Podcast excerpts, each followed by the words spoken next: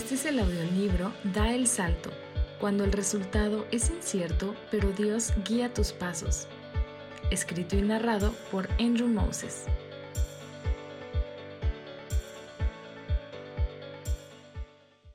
Capítulo 11. El sabor del rechazo y la promesa de Diego. Diego se paraba esperando el camión. Por fin había salido de la escuela y quería alejarse lo más posible de aquel lugar y de aquellos mocosos.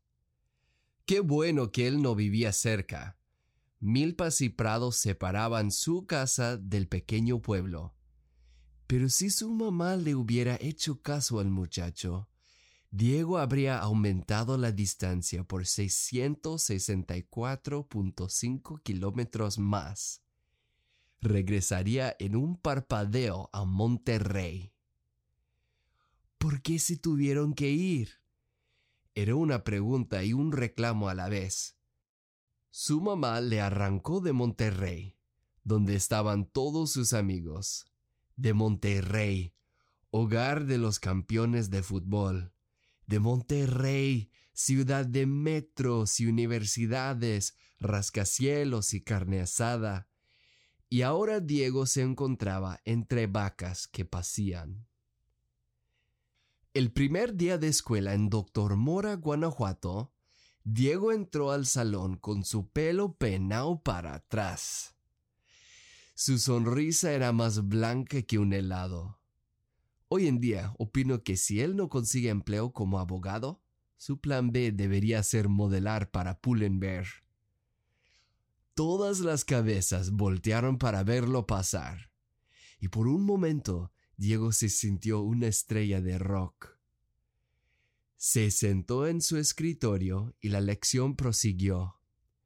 Después de unos minutos, Diego despegó su vista del maestro para contemplar su nuevo reino.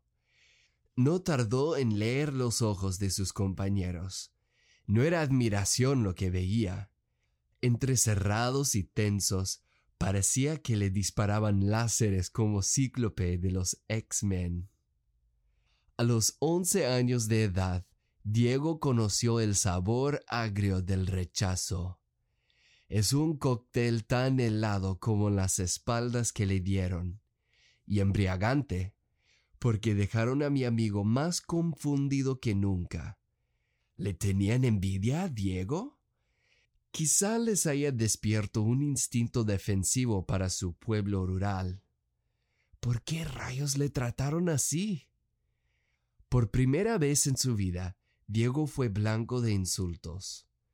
Como los niños mejor pueden, le retorcieron su nombre en un sinfín de apodos vergonzosos. Entonces, ahí estaba Diego, en la parada del camión, ya harto de este rechazo que le servían. Se acercó un niño chaparro. De la escuela, éste quiso hacerse el gracioso, exponiendo a Diego frente a todos. Pero qué curioso. Guardó silencio en la parada del camión. Su mera presencia fue repulsiva.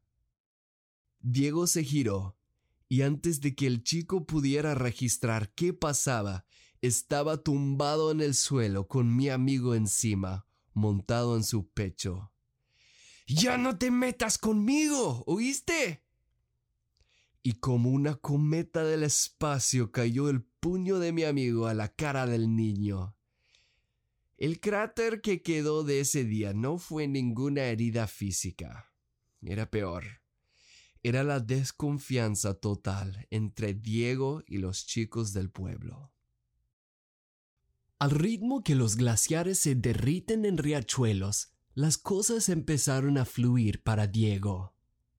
Ya tenía 14 años y apenas tenía algunos amigos en Doctor Mora. Eran los muchachos que vivían cerca.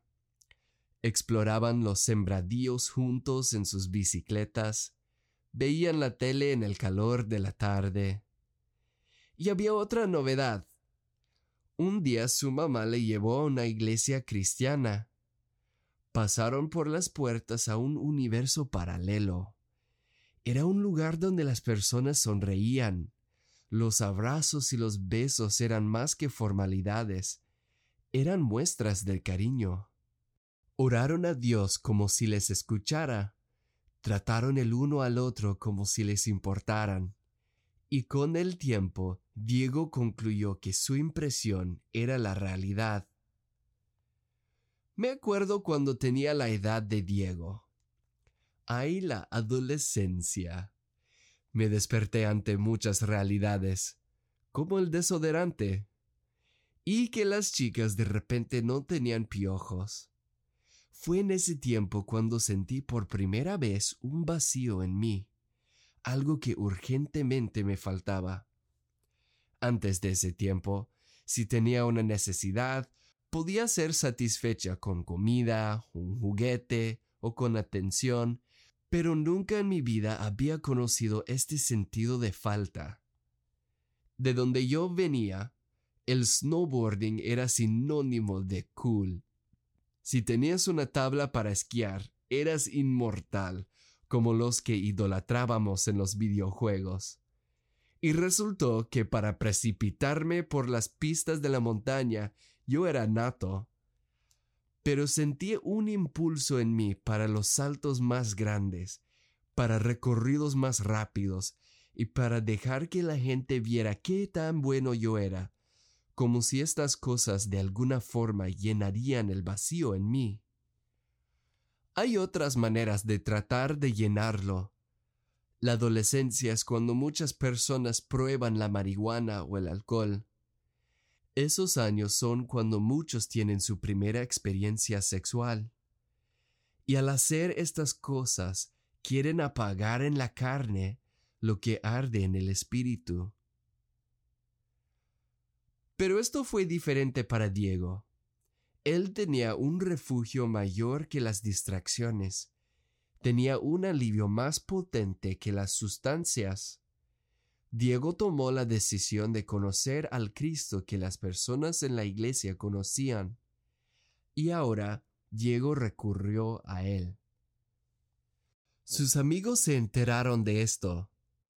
¿Será que compartirían la emoción con él como lo habían hecho cuando estaban reunidos frente a la tele y pasaban sus películas favoritas? ¿Estarían curiosos de su decisión con la misma curiosidad que tenían a los animales que descubrieron en el campo?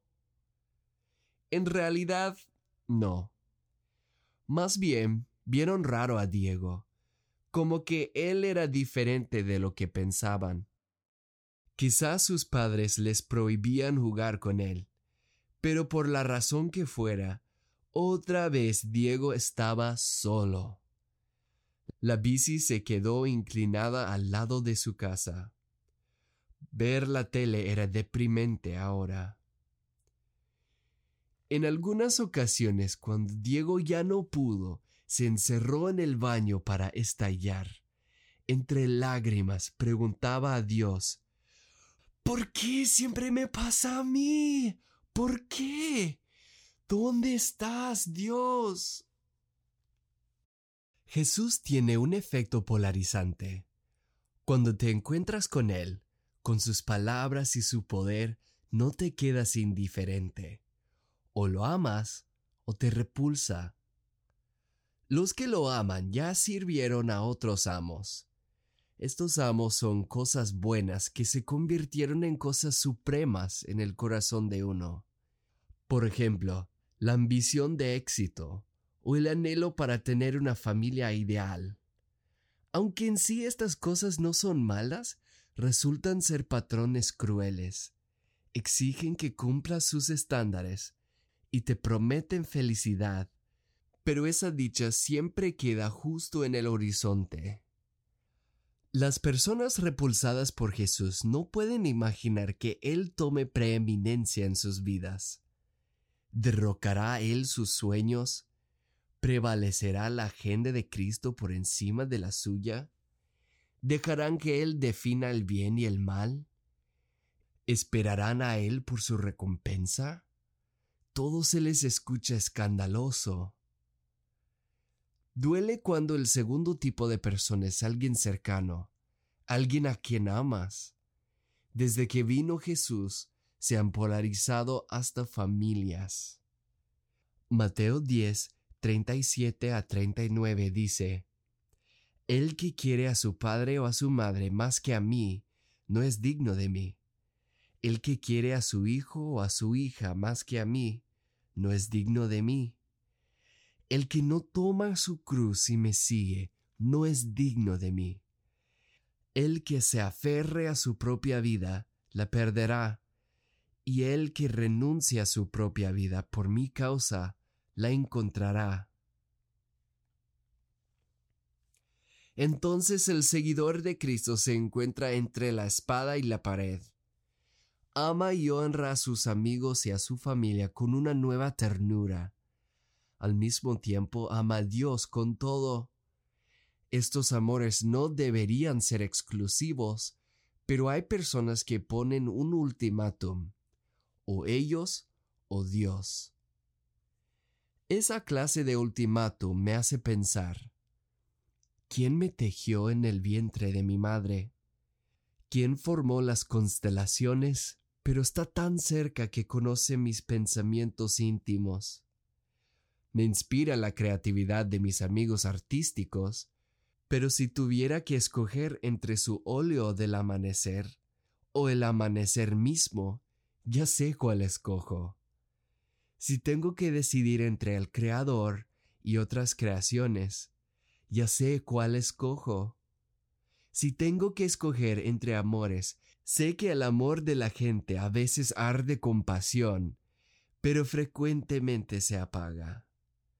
Si me obligan a escoger, ya sé a quién escojo. Aún así, no hay nada como el calor de un abrazo o un cruce de miradas. Es por eso que Jesús nos dio una promesa. Les aseguro, respondió Jesús, que todo el que por causa del reino de Dios haya dejado casa, esposa, hermanos, padres o hijos, recibirá mucho más en este tiempo y en la edad venidera la vida eterna. Lucas 18, 29 a 30 yo conocí a Diego cuando él estaba en la universidad. Logró volver a Monterrey, la ciudad que a duras penas dejó. Era uno de los amigos que hice comiendo tacos. Me cayó bien. Se expresaba con las manos y los gestos de la cara. Si se transcribiera sus diálogos, habría muchos signos de exclamación. Yo era nuevo en la ciudad y creo que Diego se percató. Me invitó a la casa de sus abuelos para ver los partidos de los Tigres. Me enviaba mensajes para ver cómo estaba yo, y en Semana Santa me invitó a Doctor Mora. Puede ser que imagines nuestra entrada a Doctor Mora como los caballeros en las películas western. Plantas rodadoras pasando en la distancia, el viento silbando, con un revólver en cada mano, alerta a los bandidos en la calle. Pero no fue así. Imaginabas bien el regreso al hogar de un héroe de la guerra. Mientras caminábamos por la calle principal, nos saludaron desde las tiendas. Escuchamos Hola Diego desde un carro que pasaba.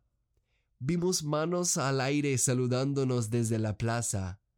Dudé un momento si mi amigo sería el presidente municipal. Yo esperaba que nos quedaríamos en la casa de su madre, pero había tantas personas a las que él quería ver. Terminamos durmiendo en las casas de tres diferentes familias. Si mi cuenta es correcta, hemos pasado a sentarnos en la sala de ocho diferentes familias en nuestras visitas a Doctor Mora. Una de ellas tiene un temazcal, una especie de sauna. No esperaba disfrutar tanto de sentarme y sudar. Parece que donde viajemos, Diego tiene con quién quedar. Querétaro, la Sierra Gorda, Monterrey, Doctor Mora, Guanajuato, Zacatecas, Sonora, Ciudad de México, Morelia y por supuesto en Portland, Oregon. Tan espeso como las hileras de maíz alrededor de su casa, Diego está rodeado por sus amigos. Me pregunto, ¿qué marcó el cambio para mi amigo? ¿Por qué era odiado de niño, pero amado ya de adulto? Quizás sea que la vida con Cristo es el ámbito natural para las amistades. Escucha los siguientes dichos y pregúntate con cada uno. ¿Ahí crece la amistad? Ama a tu prójimo como a ti mismo. Ama a tus enemigos y ora para los que te persiguen. Bienaventurados los que procuran la paz. A cualquiera que te pida, dale. Al que tome lo que es tuyo, no pidas que te lo devuelva. Esto sí es tierra fértil. Tal vez Diego contaba con tantos amigos porque había dejado de ver la vida como una víctima. Cuando la semilla de amistad cae en el campo de la víctima, se ahoga porque él anda con un machete para defenderse, en vez de una manguera para regar. Estas son mis teorías. Pero si preguntas a Diego por qué cambió todo, él señala algo más dice que Dios no le dio el escape que quería en la secundaria. Más bien, lo que Dios le dio fue una promesa.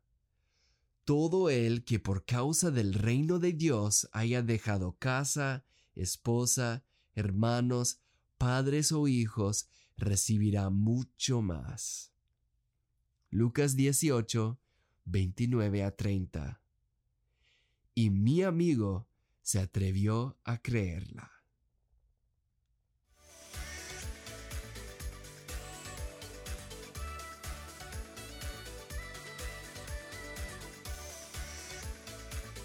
Gracias por escuchar este capítulo de Da el Salto. Para recibir los próximos, suscríbete